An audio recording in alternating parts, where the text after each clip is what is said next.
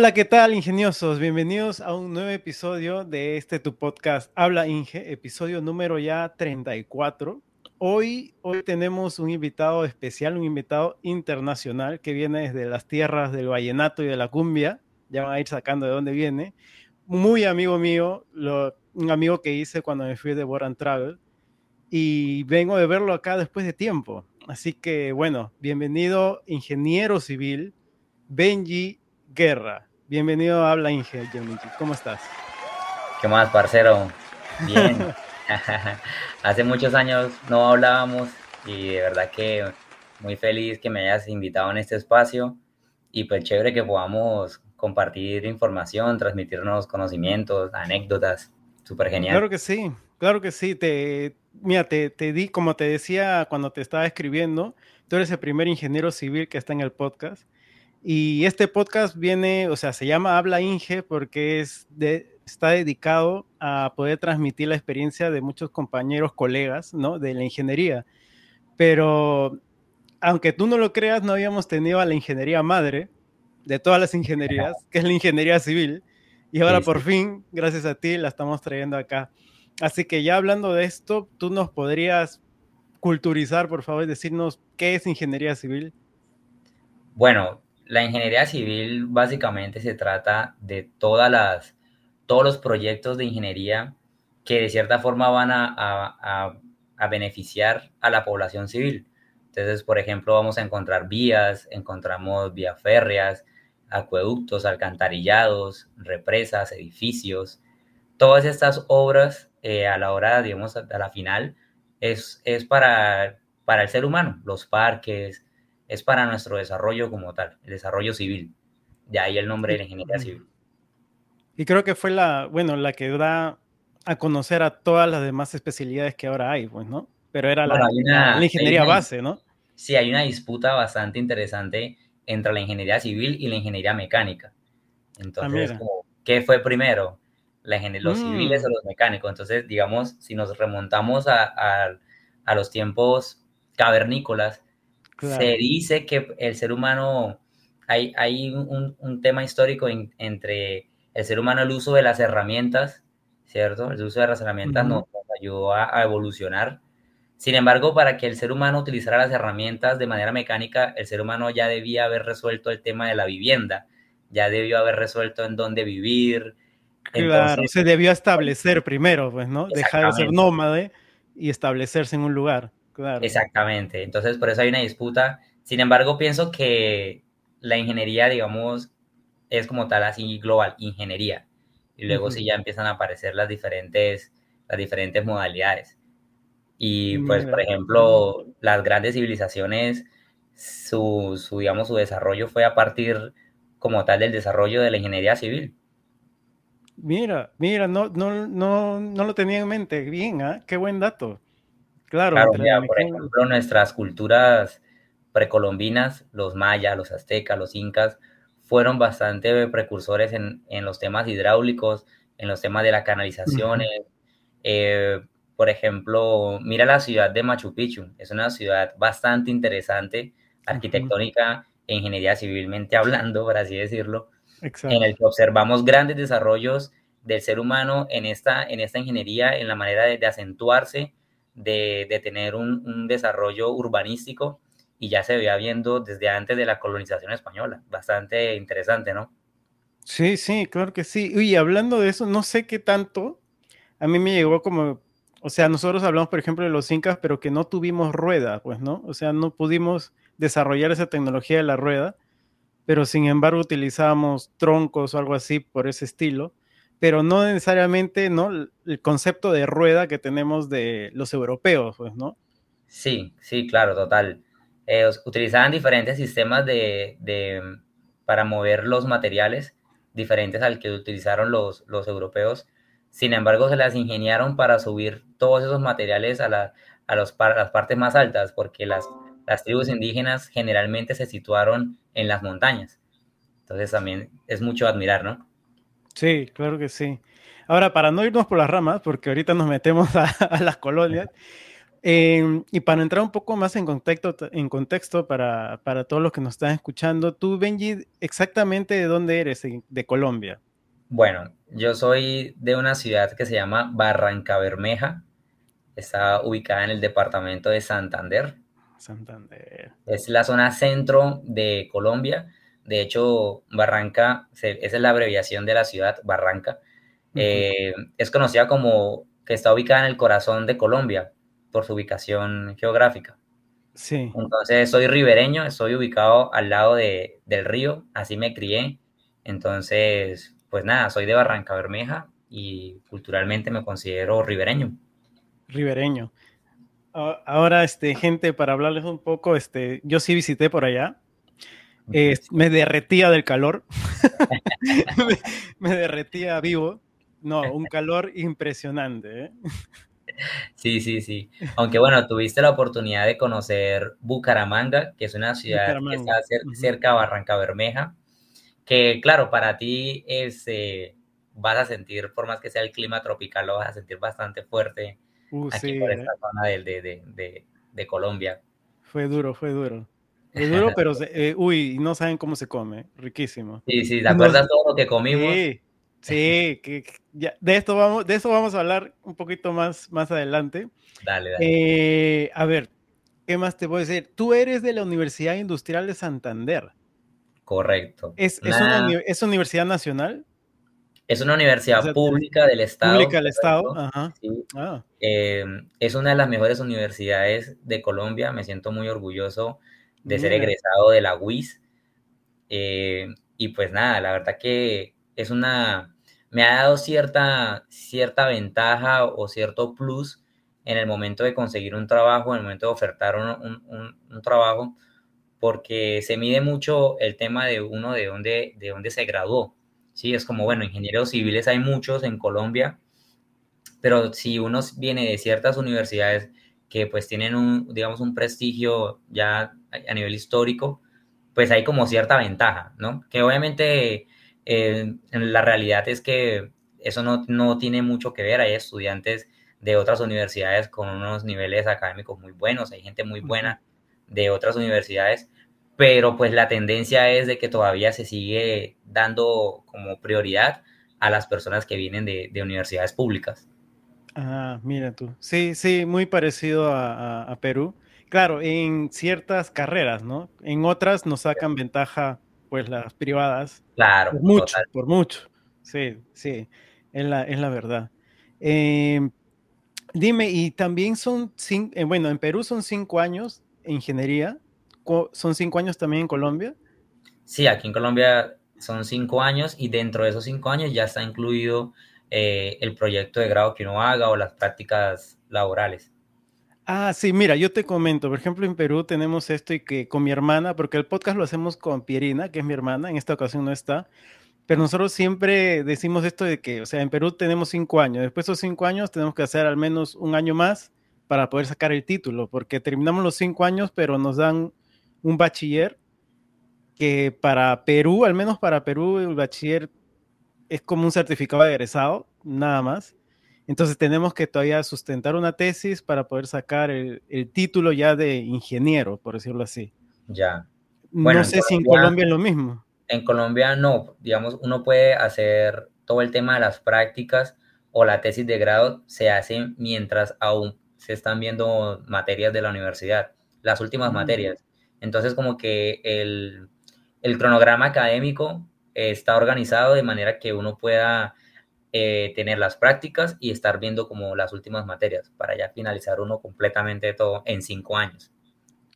O sea, tú terminas y ya sales ingeniero. Ya, no hay, no hay nada. Ya de ahí tú haces si quieres maestría, si quieres hacer doctorado, pero tú ya, ya, ya eres ingeniero. Claro que tengo unos limitantes por el tema de la experiencia, ¿no? Pues, ah, nosotros aquí en Colombia, eh, uno, sale, uno sale como ingeniero civil, pero cuando comienzas a trabajar, eres auxiliar de ingeniería.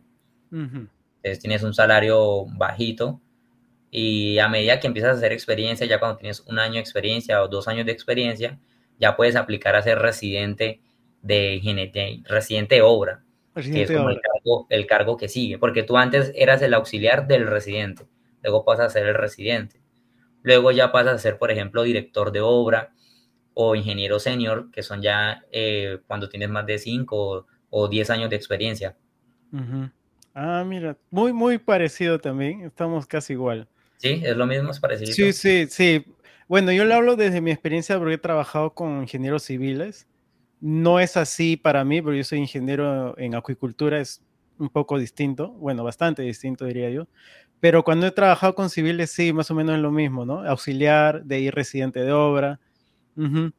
Claro, y, además de la, de la experiencia, pues tienes que seguir estudiando, debes ser especialista, por ejemplo, en gerencia de proyectos, especialista en interventoría de obras, para poder como tal aplicar allá a un cargo más, más alto. Sí. Tú ahorita estás trabajando en lo que es temas de acueductos, ¿correcto? Correcto. Actualmente trabajo en un proyecto que con una contratista que le trabaja a la empresa de acueducto y alcantarillado de mi ciudad, de Barranca Bermeja. Mm. Estamos construyendo alcantarillados pluviales y alcantarillados sanitarios en diferentes barrios de la ciudad. Ah, Estoy trabajando como residente de obra, entonces eh, tenemos aproximadamente unos 20 trabajadores, hay tres frentes de trabajo. El trabajo está grandecito y, y pues con el favor de Dios vamos como hasta diciembre con ese proyecto. Ah, mira, claro. Claro, es que en, civil se trabaja mucho por proyectos, pues no se acaba uno, hay que aplicar a otro y así, así. Sí, ahí hay un detalle y es que muchas veces uno alcanza, uno siempre demora como uno o dos meses sin trabajo. Exacto. el siguiente proyecto, porque eso no es de una vez. Entonces, ahí uno sufre un poquito cuando eres ese tipo de trabajador que, que, está contratado por obra labor, como es mi caso, que no estoy fijo en, en, la empresa, sino que me contratan por proyectos. Pero bueno, así es como se, está trabajando. Sí, así, así es, sí, yo también lo viví tal cual, igual. Se acabó el proyecto, te quedas ahí en el aire un, poco, un tiempito y de ahí agarras el siguiente proyecto. Sí, así, por, Eso, por eso uno tiene que buscar lo que le llamamos en Colombia, buscar marañas, o sea, trabajos por otros laditos, como diseño. Ah, marañas. Exacto, informes. Uno por ahí, eso se llama marañear, uno marañea. ah, mira, en Perú le decimos cachuelos. ¿Cachuelos? Ah, bueno. ah, mira, marañas. Marañas. Y dime, Benji, vamos a hacer un ejercicio. A ver, ¿cómo es un día normal? O sea, un día de chamba. Te, levantas y, o sea, ¿a qué hora te levantas? ¿Cómo es? Bueno, interesante pregunta. A ver, me levanto a las 6 de la mañana. Lo primero que hago es hacer mi café. Mm. Eh, Colombiano. obviamente. me hago mi café de la mañana y luego me hago un termo para llevarme para el trabajo. Ah, sí. Como estoy en el campo, no, no tengo como acceso a, la cafetería y cosas así. Entonces, nada, de ahí me alisto, me voy para la obra, comenzamos a las 7 en punto eh, labores, entonces a esa hora se está dando la charla de seguridad, se indican las actividades que vamos a hacer en el día y empezamos a trabajar. Eh, trabajamos hasta las 12 del mediodía. Generalmente utilizamos la mañana, la jornada de la mañana para hacer lo que tiene que ver con las excavaciones entonces hacemos las excavaciones en las mañanas y en la tarde eh, instalamos la tubería y tapamos. Entonces tratamos ah. de manejar el día como de esa manera. En la tarde volvemos a la una y media de la tarde y bueno, legalmente la hora de salida es a las 5, pero pues generalmente sale uno por ahí tipo cinco y media, 6 de la tarde, a veces a las 7, dependiendo cómo esté eh, el día. ¿sí? Hay actividades que por su nivel de complejidad y por la seguridad de, todos, eh, deben finalizarse, deben iniciarse y finalizarse. ¿sí? Por ah, ejemplo... no lo puedes dejar, no lo puedes dejar de un día para otro. Correcto, no puedo, por ejemplo, hay ah. excavaciones que son muy profundas y no las puedo dejar destapadas durante la noche porque puede llover, eh, puede ocurrir algún mm. accidente, entonces es mejor evitar uno ese tipo de, de situaciones y por eso se sale tarde, a veces sale a las 7, 8 de la noche, cuando se pone pesado el día. Y pues nada, durante todo el día estoy supervisando, eh, estoy yendo a los diferentes puntos de los diferentes frentes de obra, estoy pendiente de, de los pedidos de materiales, por ejemplo, pedir arena, triturado, cemento, varillas, etc. Em, también estoy en el, con el computador haciendo informes, digamos que tengo el día bastante dinámico, bastante ocupado. y estoy de un lado para otro tomando registros fotográficos, eh, atendiendo a la comunidad, porque bueno, estas obras eh, son obras de, son obras públicas y digamos que siempre vamos a tener a la comunidad de veeduría, que es bastante bueno en la práctica porque vamos a tener a los presidentes de las juntas de acción comunales pendientes que nosotros mm. eh, instalemos la tubería que está en el, en el contrato, que utilicemos los métodos de excavación, de compactación adecuados. Eh, entonces, como que tenemos supervisión por todos lados. Tenemos nuestra la supervisión oficial, la, la, la, contractual, y tenemos como tal la comunidad que está todo el tiempo pendiente de lo que hacemos. Mm, sí, muy, muy parecido, muy parecido a, a, las experiencias que he tenido por allá en Perú. Y, y, dime, tú, ¿ustedes tienen trabajadores locales, o sea, de la, del mismo localidad, o traen de otro lado? bueno, la, digamos, la normativa nos exige contratar un mínimo del 30% mm. de mano de obra local. Entonces, yo sí debemos contratar a personas del barrio. Muchas veces nosotros no contratamos a, a, personas del barrio porque simplemente nadie aplica a la oferta, pero debemos hacer la oferta y la oferta siempre, siempre se hace. Entonces, en algunos barrios eh, sí sale la mano de obra, en otros barrios no sale la mano de obra, entonces nosotros llegamos con nuestro personal. Con el personal, claro. Ah, ya, mira, muy, muy parecido. Me, hace sentir como si, como si regresara a esos años. yo, yo te cuento un poco, yo estaba eh, como ingeniero de seguridad en ese tiempo, en una construcción de puentes. Y era así como tú dices, pues, ¿no? Hablar con la comunidad, teníamos reuniones con la comunidad y sobre todo con el presidente, pues, ¿no? O presidenta. Sí. ¿no? Para eh, explicarles de qué trata la obra, en cuánto tiempo se va a hacer, cuánto se está gastando, cuántos trabajadores somos. Uy, era un, todo un tema, ¿no?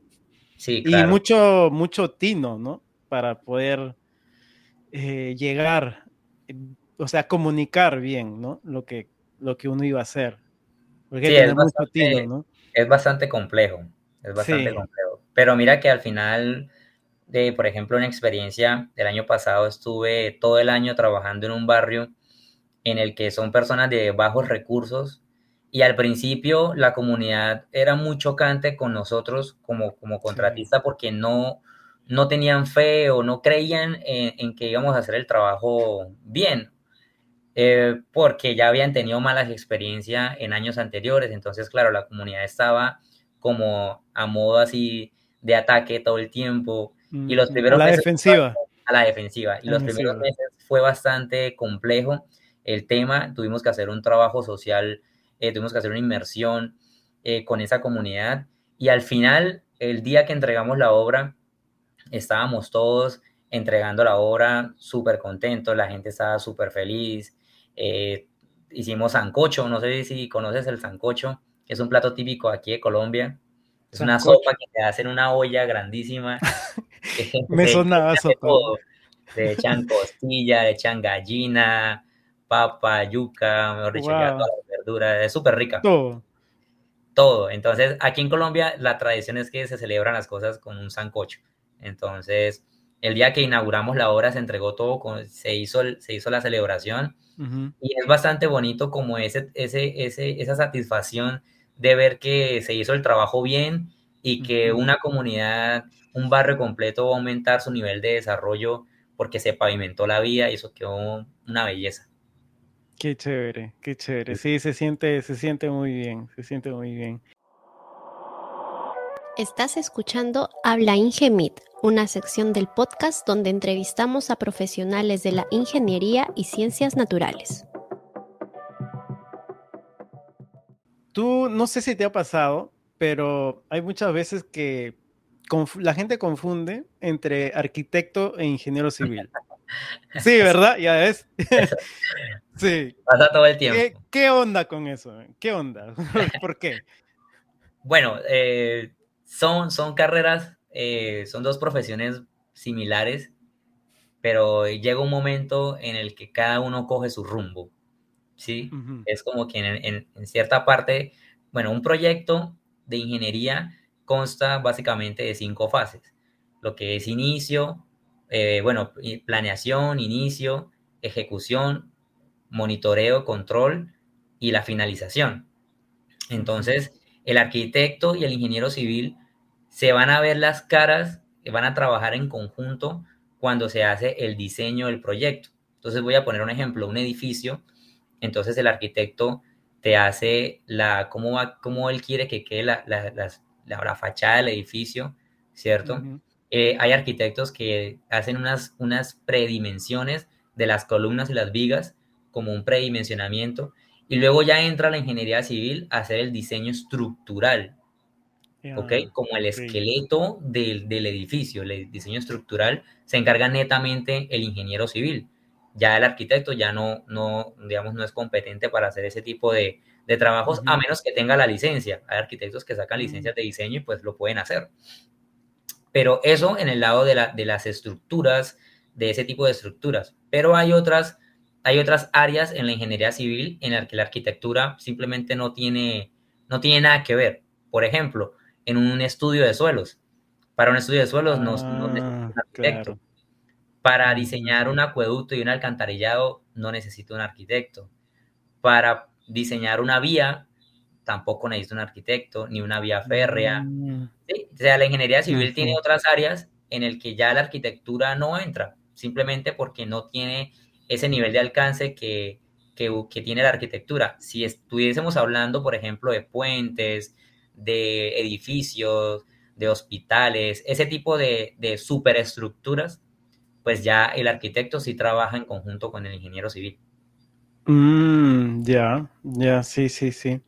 A mí me, queda como que el arquitecto es un poco más eh, soñador, o sea, él te puede hacer como que un rascacielos que tenga una forma alucinante y le dice al ingeniero, ya, haz que sea real.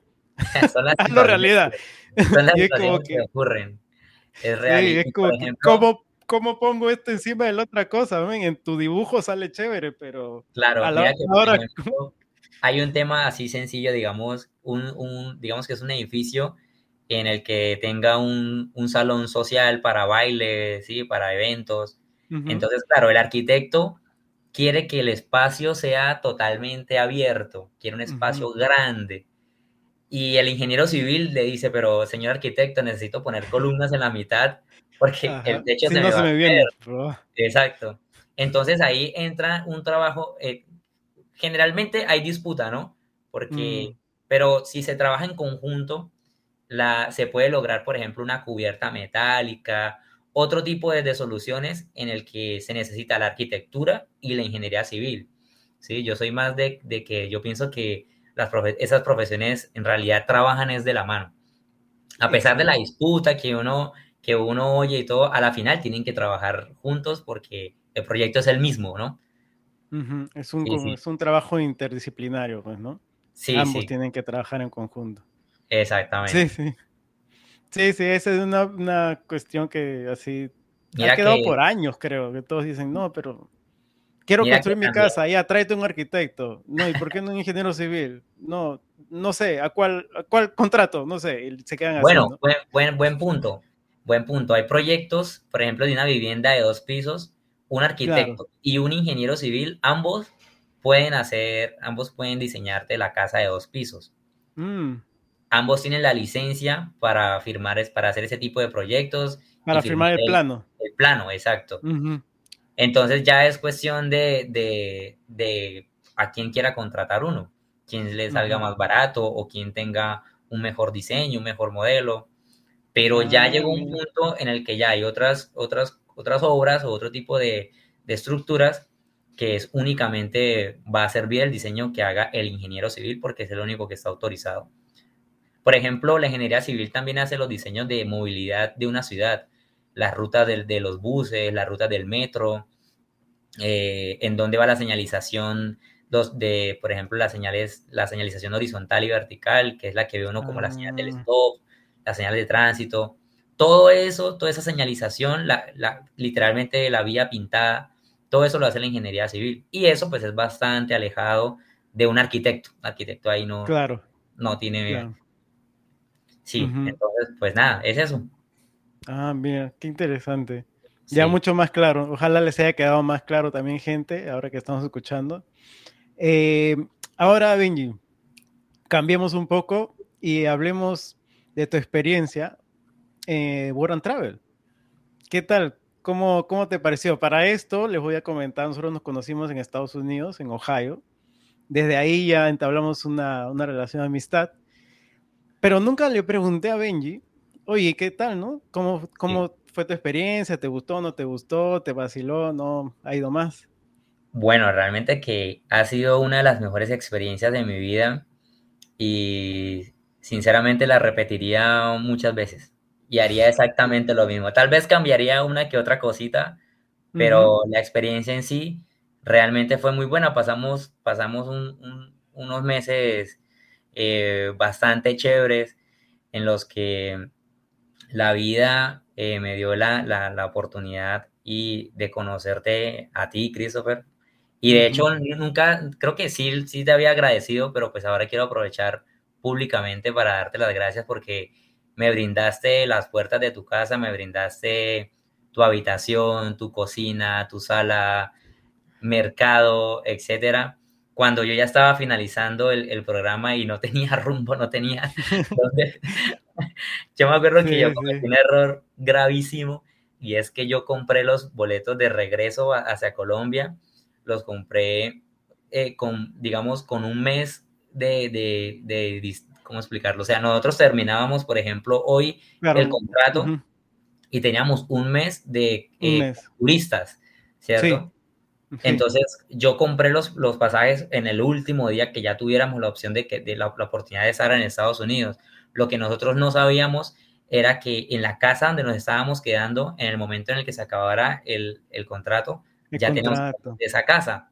y como estábamos en un pueblo en Sandusky, Ohio, eh, allá pues era muy difícil conseguir ese tipo de, de, arrendamientos y más si uno no tenía como un contrato laboral, entonces era como bien complicado. Entonces, y peor por, por, un, por un tiempo tan cortito, ¿no? Porque exacto, ¿quién, ¿quién te iba a alquilar por un, unos 20 días? Claro, no, no, había forma. Eh, tú me diste la oportunidad de, bueno, vénganse para acá, tranquilos, este, aquí se pueden quedar el tiempo que necesiten. Y pues nada, hombre, la verdad que eh, sin palabras, sin palabras, porque durante los cuatro meses que estoy allá siempre estuvimos juntos para arriba y para abajo y a lo último ya viviendo juntos, entonces la experiencia fue muy buena, muy buena. El aprendizaje personal, eh, el idioma, me quedó, pues aprendí inglés, sale uno de ese, de ese tercer mundo en el que uno vive en Latinoamérica y conoce uno el primer mundo y sale uno como esa burbuja en la que uno está aquí, esa burbuja gris en la que uno vive acá en Latinoamérica y llega uno allá y pues no es que sea una burbuja rosada, ¿no? Tampoco allá eh, hay que lucharla, también hay que trabajar y también tiene sus cosas, pero e, es, bueno a nivel personal porque me ha servido la experiencia para aplicarla a nivel profesional. Exactamente, exactamente es lo que con, mi hermana también motivamos a la gente que puedan ampliar su mente, buscar otras experiencias, pueden hacer prácticas afuera, pueden hacer una pasantía, pueden, no sé, un curso la cosa es ver otras culturas, otra experiencia y eso te ayuda personalmente a crecer, a formar otro tipo de criterio. Y ahora solo tengo ganas es de irme a, trabajar ya sea a Canadá o irme a ah, Australia. Ese es mi proyecto. Ya, ya tú sabes, yo estoy acá cuando quieras, háblame, pregúntame, yo estoy acá, la información la tengo y si no la busco. Pero ya tienes, tienes aquí, me tienes aquí acá en Canadá, así que cuando quieras, tú pregúntame, para eso estamos.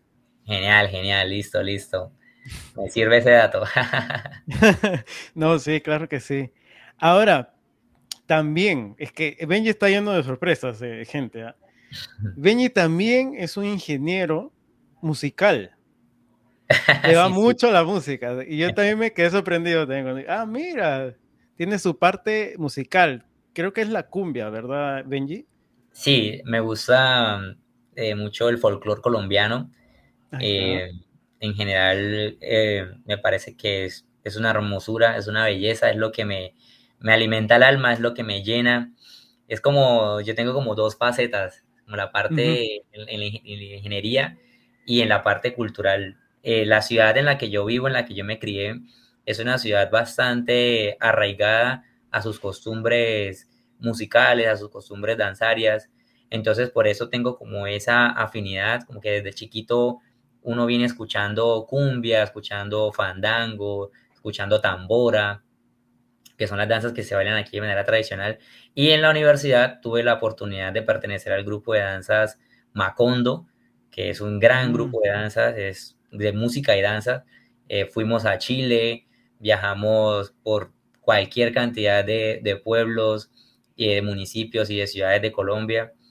Y el, aprendizaje también es, es, muy grande, porque el folclore es un mundo, es un universo inmenso inmenso, inmenso, que digamos tú estás aquí, eh, por ejemplo, en Barranquilla, eh, se, baila, se baila cumbia, es una ciudad costera, se baila cumbia, pero literal como a 5 o 10 kilómetros de distancia hay otra ciudad que se llama Soledad y la cumbia soledeña es totalmente diferente a la cumbia barranquillera, a pesar de que están uno al lado del otro. Y cada, cada, cada ciudad defiende su, su cumbia como propia.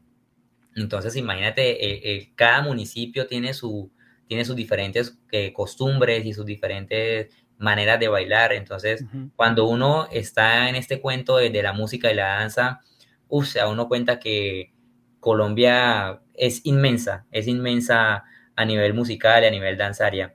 Y eso sin... A nivel cultural, ¿no? A nivel cultural, claro. Sin contar que, digamos, los españoles se encargaron de, de extinguir muchas danzas y extinguieron mucho de, nuestra cultura y el hecho de que hoy en pleno 2023 todavía podamos representar esas danzas que tienen muchísimos años de historia, pues es un poquito de, da tranquilidad y ver niños que están bailando y que les gusta eso y que bueno, por lo menos esto tiene un poquito de futuro y no, no se va a acabar así nomás.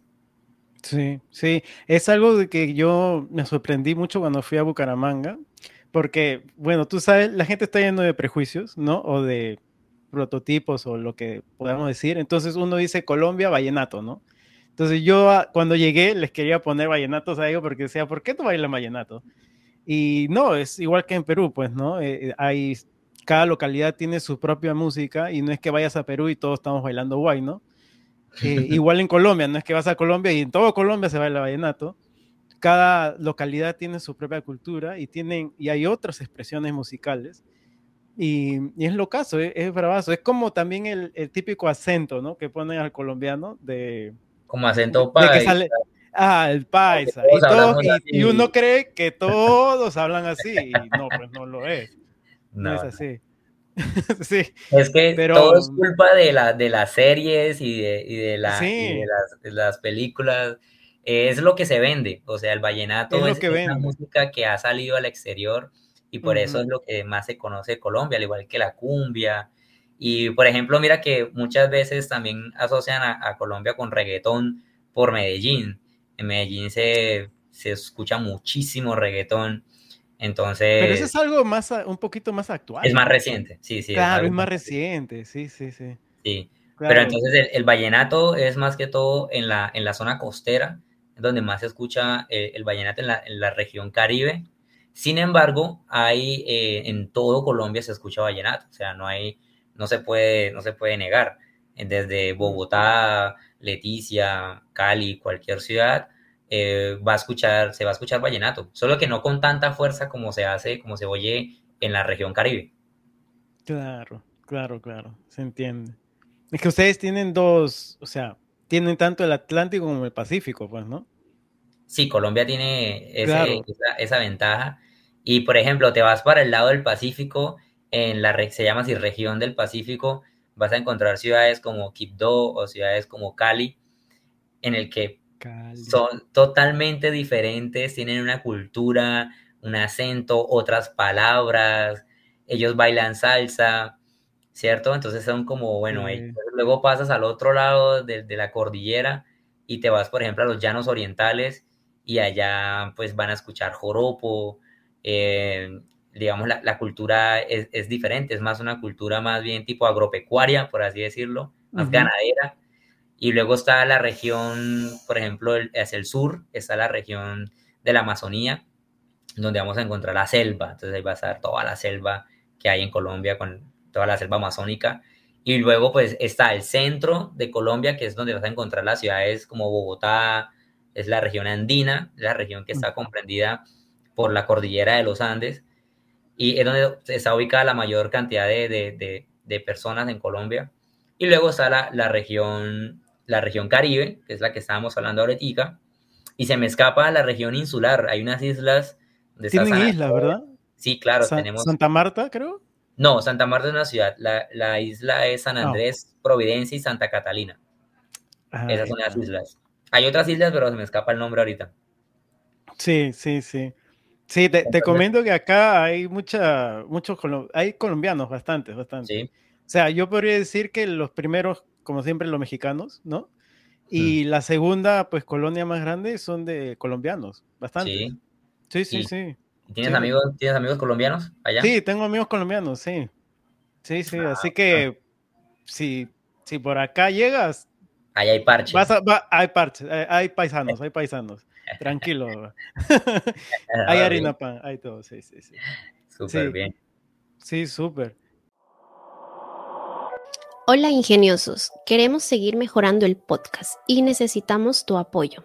Como creadores de contenido hemos tomado conciencia de todo lo que cuesta producir un episodio de Habla Inge. Coordinar, investigar, grabar, editar y mucho más. Para financiar esto y mejorar continuamente la calidad del podcast, te necesitamos. Para donar, puedes escanear el código QR YAPE que aparece en nuestros videos y redes sociales. Cualquier aporte nos ayuda muchísimo. Gracias. Eh, Benji, te quería preguntar, regresando un poco a lo, de ingeniería, cuando tú estabas en la universidad, ¿había algún curso, asignatura que se te haya hecho, pero uff, complicadísima? Sí, una materia que se llama Estadística aplicada a la ingeniería civil. Yo también, yo también, qué mierda. Sí, Sí, puta. Pero, ay Dios, ah, realmente casi que no soy capaz de graduarme por esa materia. Yo lo llevé en, tercer año, creo. ¿Tú ya qué fue? ¿Es casi las finales de año? Sí, nosotros la vemos como en el tercer año, que será como el sexto ah, semestre. También. Claro, claro. Sí, ah, y, no, parce. y aparte de eso, súmale que el profesor me tenía rabia porque yo pertenecía al grupo de danzas entonces él me decía que yo que, a qué iba a la universidad, yo iba a estudiar o iba a bailar. ¿Cómo la ves, Entonces más difícil aún se me ponía la cosa y no, realmente que hubo un semestre en el que tuve que concentrarme en esa materia, mejor dicho, estudiaba día y noche, día y noche y hoy en día ya entiendo muy bien la estadística ya la entiendo, pero el colmo si no. Sí, sí. E, era, era complicado, era difícil, sí. es que el profesor me complicaba mucho. O sea, el profesor realmente se iba muy al extremo y había que, eh, había, el último parcial teníamos que hacer, o sea, la última evaluación, el último test, teníamos que hacer un, un, un punto se hacía en Excel y el otro punto se hacía en MATLAB, que no sé si conoces, es un ah. aplicativo para programar. Mm. Entonces, claro, o sea, no era como la típica, el típico parcial con la calculadora, y, sino que era como en el computador, teníamos una hora, el profesor grababa la pantalla, o sea, la, presión era siempre bastante fuerte y cualquier ah, cosita que, hicieras mal, el programa no, no te corría. no corría. No corre, no corre, y mm, Dios mío. claro, y te tienes que echar a buscar dónde está el error, ¿no? Sí, exacto. y a veces es una bobadita que uno tiene que corregir. Sí. Ahora sí, bueno, ya después uno con el tiempo pues entiende eh, el, nivel de importancia de la, de la, estadística en la ingeniería como tal, pero me dio mucha lidia en la universidad, casi que no soy capaz. sí, sí, a ver, bien, qué buena. Eh, ahora, para, para, ir cerrando, Benji, muy, muy bacán la conversa. Ah, pero, a ver, a ver, a ver, nosotros somos, ¿te acuerdas cuando estábamos hablando de Rusia y con quién iba, quién no iba? Así que futbolero eres. Sí, obvio, claro. Claro que ¿De qué, sí. ¿De qué club eres, eres fan? Bueno, eh, digamos que tengo dos amores aquí en Colombia. Ah, dos, ya. Soy, soy hincha del Atlético Nacional. Ah, ya. Y también soy hincha de la Alianza Petrolera, que es el club que es de aquí de la ciudad. Que por Ah, cierto sí. está yendo muy bien. Y la, la última vez que se enfrentó Alianza Petrolera contra, contra Nacional, ganó la Alianza. Entonces, y ahorita están como ya en los cuadrangulares finales. Y el 10 de junio se enfrentan aquí en Barranca Alianza Petrolera contra Nacional. Entonces va a estar súper bueno ese partido. No me lo pierdo. Uy, uy, uy, uy, uy, uy. Ahora creo que está jugando este. ¿Quién está jugando Libertadores? ¿Atlético Nacional? Nacional, sí, y va de primero en la ¿no? tabla. Sí, Sí, Nacional. Pero no sé qué otro equipo está, no me acuerdo. No, en, Libertadores no me acuerdo. Es que yo estoy siguiendo más Sudamericana porque yo soy de universitario. Sí, ahora, sí. Me, va- ahora me va a caer golpe porque acá su- seguro que los que nos escuchan hay de Alianza, así que me va a caer. Sí, de todos de Alianza me va a caer golpe. Pero sí, ¿y cómo, cómo ves tú? Mira que se vienen las, ¿cómo se llama? Las clasificatorias, eliminatorias. eliminatorias. ¿Cómo, cómo, ves, Bueno. cómo ves tú? Sa- ¿Sabes que tu DT era DT de Melgar, de, de un equipo peruano? Sí, no, no el, sabía. el DT de la selección Colombia era DT de Melgar, pues. Ah, ok, no, no sabía, no sabía. Se lo quitaron, se lo quitaron. Pues hombre, esperar a ver, creo que comienzan en septiembre, si no estoy mal. Y Sí, pues, sí, creo que sí. eh, digamos que creo que va a estar un poquito más sencillo esta vez porque en el, para el, el próximo mundial ampliaron los cupos de clubes que van, de, de selecciones, perdón. sí. Entonces aquí en Sudamérica creo que ahora entran cinco directos y, eh, y uno de repechaje. Entonces tenemos más oportunidad, ¿sí? De, de clasificar. Nuevamente, Sí, porque es que antes solo estaban cuatro directos y el quinto era el de repechaje. Claro, claro. Ahora son Ahora cinco y un uno. poco más. Entonces da un poquito más de chance. Sí, sí. Prácticamente solamente quedan afuera cuatro, pues. Exacto. Entonces, pues, casi siempre la idea es que clasifique Argentina, Brasil, eh, sí. Colombia, Uruguay, Perú. Ojalá. Y el sexto, que se meta, por ejemplo, Ecuador. Yo le hago más fuerza a Ecuador que a Chile. Ecuador está bueno, ¿eh? Ecuador está Sí. fuerte. Sí, sí, Ecuador Aunque se, se desinfló en el mundial. No sé qué les dio. Lástima, pero- lástima porque es una muy buena eliminatoria. Ah, sí. Y ya, y ya creo que ahí paramos de hablar porque voy a empezar a llorar con, la, con lo que nos pasó a nosotros. No hablemos de eso. No hablemos, por favor. Bro, de corazón, de yo le hice fuerza a Perú, toda Latinoamérica unida. Tamayo, tamayo. No, no. Ay, hombre. Ya, no, qué mierda. Bueno, igual me fui a Rusia. me queda eso Oh. de, de Ah, consuelo. genial. ¿Qué tal Rusia? ¿Cómo te fue por allá? Uy, bravísimo. Bravo, bravo, bravo. De puta madre. No, sí. ¿Para qué? Ahora se viene, ¿sabes que el, el próximo es eh, acá, pues, ¿no? Canadá, Estados Unidos, México. México, sí. Claro, Ese- los tres está países. bueno, me gustaría, me gusta. Ese podría ir ¿Estás, tam- ¿Estás ahí nomás? aquí A un paso. cerquita. Sí, cerquita. Cerquita. Sacar la visa a Estados Unidos y ya. Ahí estamos. Sí, sí. Vamos a ver, Sí, sí. ojalá. Ese es mi sueño, algún día poder ir al mundial. Sí, sí. Y si, y si le toca jugar por acá, ya sabes. Sacas igual la visa y, y acá tienes una casa. Tranquilo. Epa, no vamos. Yo, yo voy a estar ahí de cajón, si lo tengo acá. yo voy a estar ahí. Así no vaya a Perú, Canadá ya está, así que ya me vuelvo canadiense. pues. Cierto que ya está clasificado. No hay pierde, no hay pierde. Pierde. Pero de que voy, voy. sí, sí. Listo, hermano. Hoy ha sido un gustazo. Muchas gracias por haber aceptado la invitación y este espero contar contigo si es que hay algún otro tema, porque hacemos conversatorios también a veces. Ponemos un tema ahí y empezamos a hablar como locos. Bro, encantadísimo y este espacio realmente primera vez que participo en un podcast. eh, espero haberlo hecho bien. No, sí, Eh, tranquilo, tranquilo. Me puedes seguir invitando y pues de que tenga el tiempito y nos podamos organizar, con mucho gusto vengo y, y hablamos y hablamos paja, así todo lo que todo lo que salga, todos los temas Así que a hablar. que podamos hablar. Chévere. Un gustazo. Muchas gracias, Benji. Y gracias, gente. Nos estamos viendo la próxima semana. Nos vemos. Chao, Benji. Nos vemos, bro. Te cuida. Nos vemos. Pierina y Jonathan Mendoza son conductores y productores de Habla Inge. La voz en off y Siri son de Lisbeth Lupa. El logo fue diseñado por Romina Moreno. Las caricaturas son obra de Katia Kisich. Nuestro tema musical lo compuso Diego Cachi Calibre. Que tengan un ingenioso día y gracias por escucharnos.